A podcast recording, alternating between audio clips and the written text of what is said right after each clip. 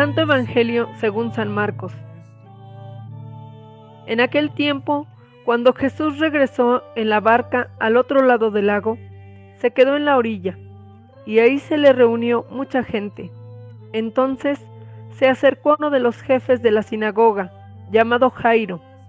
Al ver a Jesús, se echó a sus pies y le suplicaba con insistencia, Mi hija está agonizando Ven a imponerle las manos para que se cure y viva. Jesús se fue con él, y mucha gente lo seguía y lo apretujaba. Entre la gente había una mujer que padecía flujo de sangre desde hacía 12 años.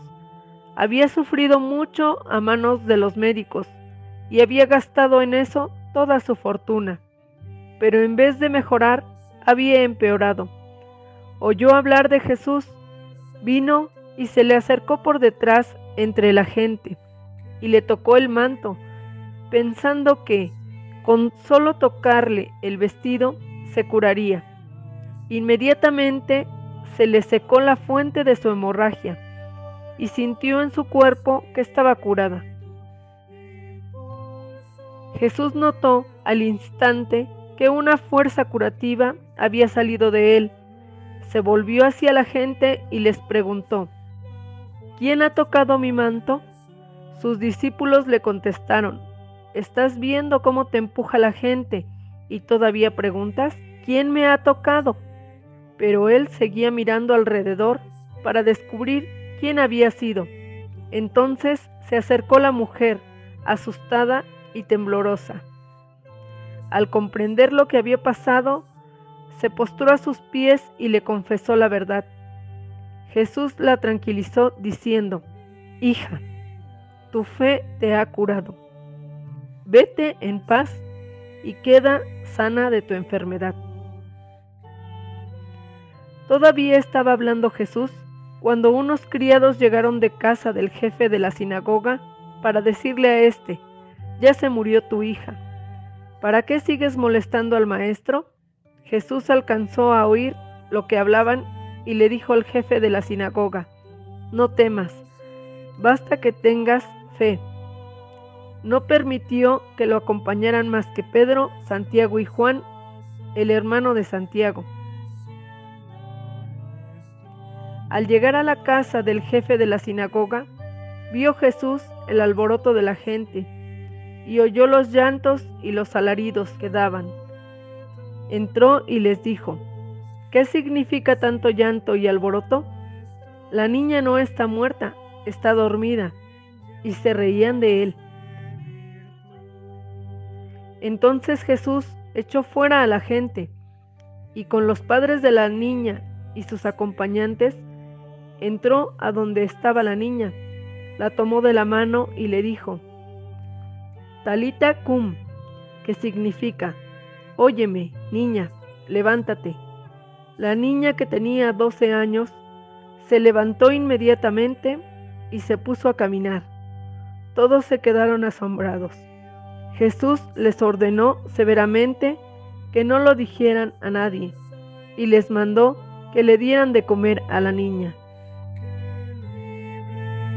Palabra del Señor.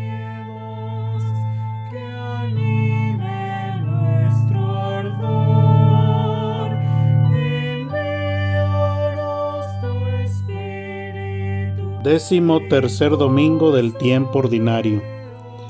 El pasaje del Evangelio de este domingo está hecho de escenas que se suceden rápidamente en lugares distintos. Está ante todo la escena a orillas del lago de Tiberíades. Jesús está rodeado de una gran muchedumbre cuando un hombre llamado Jairo se arroja a los pies del Maestro y le dirige una súplica. Mi hija está a punto de morir. Ven, impón tus manos sobre ella para que se salve y viva. Jesús deja a la mitad su discurso y se pone en marcha con el hombre hacia su casa. La segunda escena acontece en el camino. Una mujer que sufría de hemorragias se acerca a escondidas a Jesús para tocar su manto y se siente curada Y mientras Jesús hablaba con ella, de la casa de Jairo llegaron a decirle, Tu hija ha muerto. ¿Para qué molestar al maestro? Jesús ha oído todo lo que se le ha dicho al jefe de la sinagoga, pero él le responde, No temas, solamente ten fe. Y he aquí la escena crucial en la casa de Jairo. Hay en la casa gran confusión, gente que llora y grita, como es comprensible ante el fallecimiento recién ocurrido de un adolescente. Entra Jesús y les dice, ¿por qué tanto alboroto? La niña no ha muerto, está dormida. Jesús después de echar afuera a la gente toma consigo al padre de la niña, a su madre y a los suyos, y entra donde estaba la niña. Y tomando la mano de la niña le dice, Talita cum, que quiere decir, muchachita, levántate. La muchacha se levantó al instante y se puso a caminar. Tenía alrededor de doce años, y Jesús le insistió mucho que nadie lo supiera, y les dijo que le dieran a la niña de comer. Una aplicación de este Evangelio hay que reconocer que es el Evangelio de la vida, pero también Jesús se enfrenta en este Evangelio a la muerte. Pero vamos a ver qué tipo de muertes hay porque no solamente existe una muerte del cuerpo o física, también está la muerte del corazón, la muerte de la apatía, de la depresión. La muerte del corazón existe cuando se vive en la angustia, en el desaliento, en la tristeza. Otro tipo de muerte, por ejemplo, es la muerte espiritual, la muerte emotiva, la muerte social. Y las palabras de Jesús, Talita cum, muchacha, levántate, no solamente son palabras que se dirigen a jóvenes muertos, sino también a jóvenes que viven, a jóvenes de nuestro tiempo. Y qué triste es ver hoy en día, a veces ver jóvenes desanimados, invadidos por el pesimismo, por la indiferencia, a veces jóvenes sin el deseo de vivir, jóvenes muertos en vida, sin sueños, sin ilusiones. Hoy Jesús resucitado sigue gritando en nuestros ambientes. Talita cum, muchacha, muchacho, vuelve a vivir. La vida que yo te ofrezco es una vida con sentido, una vida con amor, una vida con alegrías, pero también una vida con retos, una vida con responsabilidad, y esa vida es una vida llena de retos que muchas veces a los jóvenes les gusta correr tras la meta, tras sus proyectos. Es el ideal de la vida. Él es nuestra idea fuerza. Jesús es mi idea, mi ideal, al cual voy a alcanzar, y es el que me sostiene. Por eso, Él es el Dios de la vida que nos invita a vivir contrario al existir. El verbo levantarse asume también el significado de resurgir, de despertar a la vida.